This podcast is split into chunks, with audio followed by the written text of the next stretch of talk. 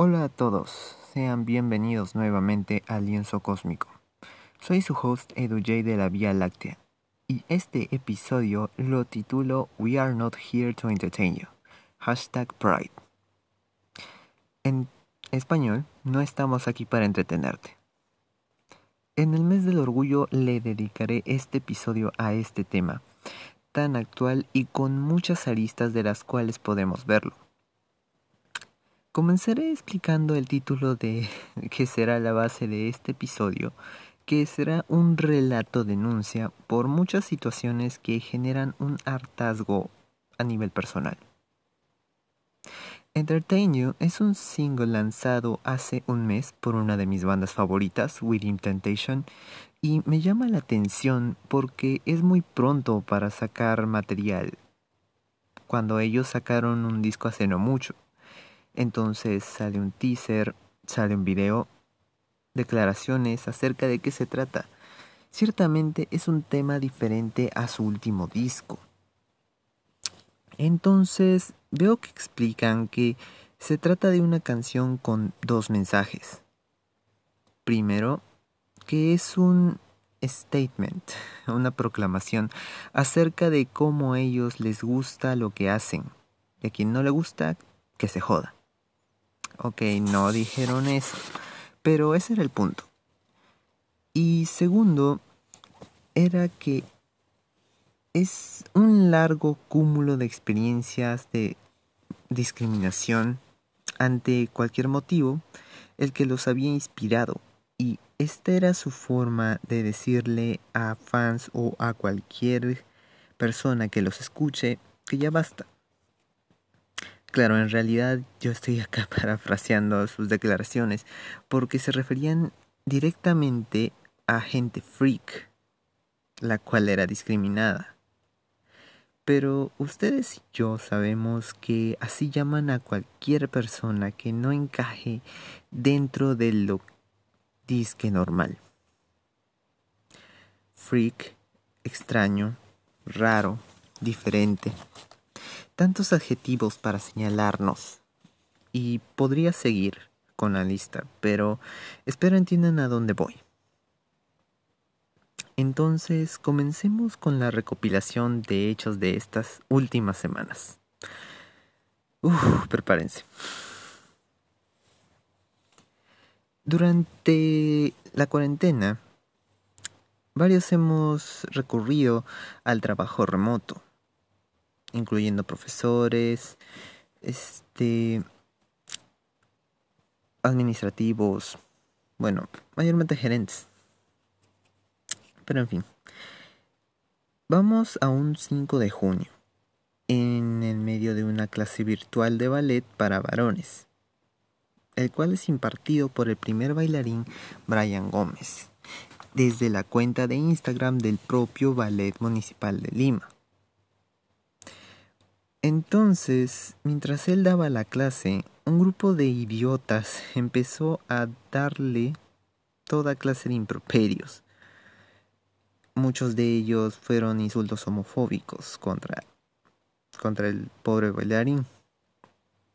La cantidad de insultos que recibió fue tal que tuvieron que cancelar la clase.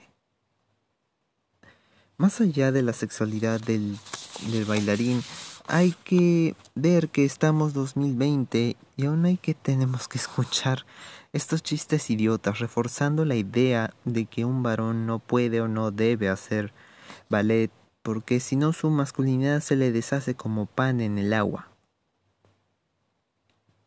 Esto me hace recordar a una situación que tuvo un conocido una vez que es maestro de jazz en el que simplemente cuenta que él decidió a ponerse a bailar en la calle y la gente no dejaba de lanzarle todo tipo de comentarios. Es muy triste. ¿Se dan cuenta de lo patético que es que una sociedad tan cucufata como la peruana, si es que no es decir específicamente la limeña, en la que ni siquiera dejan bailar libremente a las personas? Es realmente muy, muy triste. pensar que no las dejan ni divertirse ni hacer sus cosas en paz. Pero bueno, este es el primer caso como lo estaba comentando. Pasemos al segundo caso que llegó a la plana de los diarios. Bueno, y de las redes, más que de los diarios, porque acá como que no les importa mucho eso. Al menos no imprimirlo. En redes digitales sí. Yo, yo, lo titulo El día en que Calvin Clay quiso ser inclusivo y las mujeres biológicas que normalmente serían rechazadas por no cumplir con los estándares de una modelo se sintieron las supermodelos ya no ya. Sí, el título es un tanto largo. Calvin Klein es esta marca de ropa famosa a la que justamente esta semana decide proponer a una mujer transgénero de color lesbiana no delgada en un panel enorme. Y lo que sería normal escuchar los discursos transfóbicos de tanto macho patético, en un giro inesperado de los hechos, fueron más bien las mujeres las que no dejaron de lanzarle insultos en redes a la, pobre mujer. Mujer trans. en el que llegaran, llegaron a compararse con ella. Recuerdo el caso de una, mm, bueno, de una tuitera que decía, yo soy una venezolana que nací en el lugar equivocado, pero mírala a ella, que supuestamente se alucinaba bonita. Fue una, la verdad es una completa vergüenza haber leído esos comentarios. Son bonitas por fuera, pero feas por dentro. Como quien dice. Ahora... Mm, es un poco complicado lo que quiero decir, pero voy a intentarlo decirlo de una forma muy sencilla, porque sé que el tema trans es un tanto complicado de tratar. Tampoco no soy ningún experto. Pero sí estuve conversando con un sexólogo y me ayudó a comprender que un trans, una persona trans, toma la identidad con la que finalmente se siente más completo. Eso es para explicar el qué es un qué es lo que hace un trans, un trans. No lo hace por molestar a los demás o porque le da la gana y otros discursos a lo J.K. Rowling de mujeres reales y bla bla bla. En un futuro realmente quisiera tocar este tema junto con lo queer porque estas dos identidades eh, son las que desafían el nivel más bajo del pensamiento humano, en especial sobre dos preguntas. ¿Cómo nos definimos las personas y qué nos define? Pero bueno, dejemos esto este segundo caso allí. Y pasemos a un poco de estadística y numeritos, que no son muy alentadores, pero es lo que es, y es lo que hay.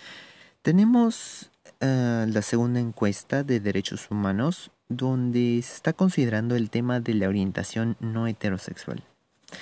Y como resultado, un primer resultado inicial que se tiene es que habría 1.7 millones de peruanos que se identifica con otra orientación. Esto sería un alrededor de un 8% de la población. Ahora, entre las múltiples conclusiones a las que se llegó luego de esta encuesta, que en realidad no es precisamente una encuesta focalizada en esta población, simplemente es un, vistazo inicial, pero bastante contundente.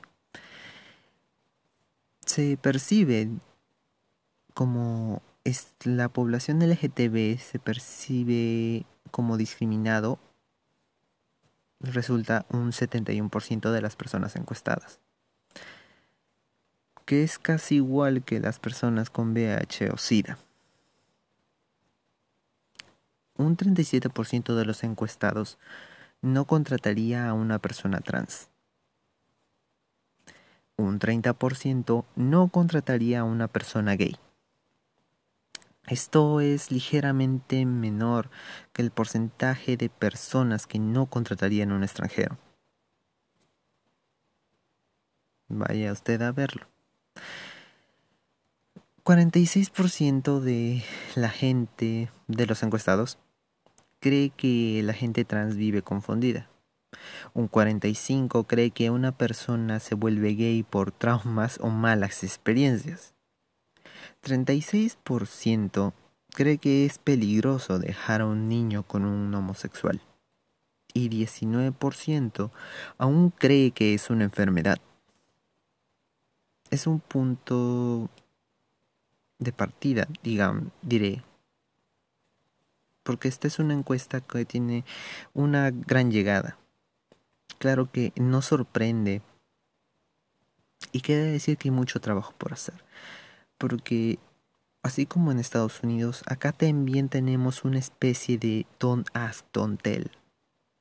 Pero eso no es una aceptación, es simplemente una bomba de tiempo que nuestros queridos boomers nos dejaron. Bueno, hablando de esta situación, ah, ¿podría yo contar mi experiencia personal en todo este asunto, ¿no? Porque a fin de cuentas nadie me pregunta y nadie me y yo tampoco digo nada. Pero como muchos saben, mm, mi propia experiencia no es traumática, ni mucho menos dramática. En este caso yo he sido privilegiado y muy afortunado. De hecho, he tenido... Mis amigos fueron muy abiertos en el tema. Eso les agradezco muchísimo. Irónicamente a quien no le estoy muy agradecido es a la población LGTB que conocí. Bueno, si no lo he mencionado, lo menciono ahora. Yo soy una persona inicialmente muy rara. Mi crianza fue muy rara. Mis gustos son raros. Hasta mi currículum es raro. Es como si el universo entero se encargara de hacerme rara la vida a propósito. Pero la verdad, nunca me llegué a sentir tan ajeno a mí mismo como cuando encontré un grupo entero LGTB. La verdad me fue tan imposible compartir sus actividades que tuve que formar mi propio grupo. Sí, así ha sido la verdad. Y recién pude encontrar un grupo luego de... ¿Cuántos años? Seis años. Seis, siete, ocho años. para qué contar, ¿no? Mis propias experiencias dentro de la marcha, pues siempre han resultado más negativas que positivas. Obviamente no voy a criticar ni decir las cosas que pasaron, y mucho menos voy a culpar a ciertas personas, que honestamente podría hacerlo. Pero, ¿qué más da? La vida no siempre es justa. Y hay otro asunto más que en este caso me fastidia personalmente, obviamente, porque esto va más, esto está dentro de la misma población. Y es el hecho de que hay poca representatividad de gente LGTB en carreras STEM. O sea, Science, Technology, Engineering, Mathematics carreras científicas en estos sentidos, ¿no? La poca representatividad de estas de gente de estas carreras dentro de estos círculos de discusión porque la, solamente ves abogados, sociólogos, antropólogos, diseñadores gráficos. si es que acaso un economista, pero Nada más. Y es una pena. Porque Bueno, noticias para todos en realidad.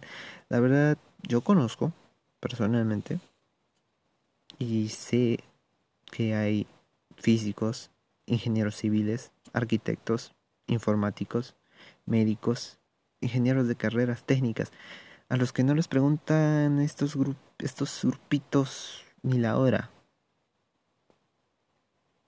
Lo que me fastidia sobre todo es el tema de que siempre suelen referirse a Alan Turing.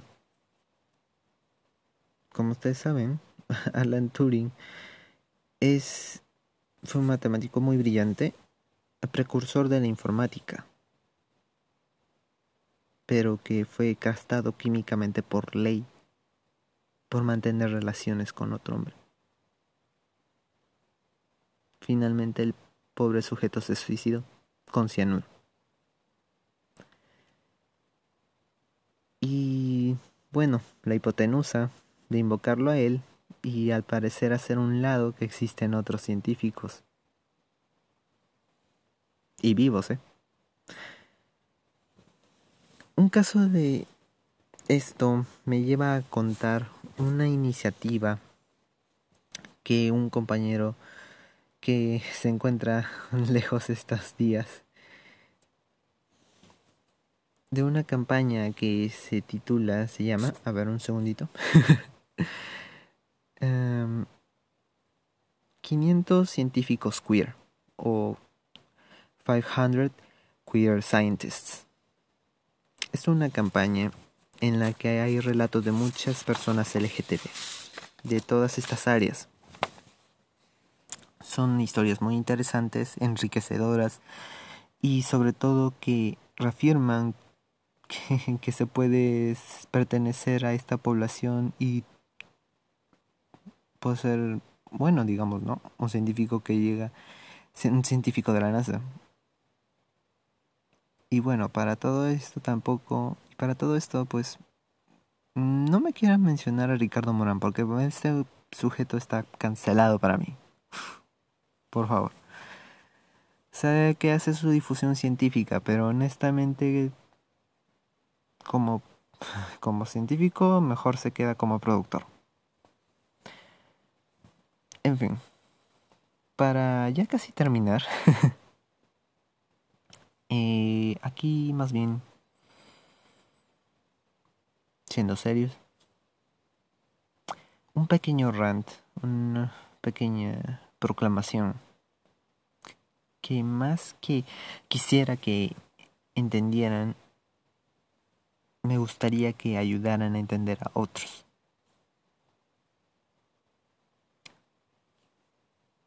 Los LGTB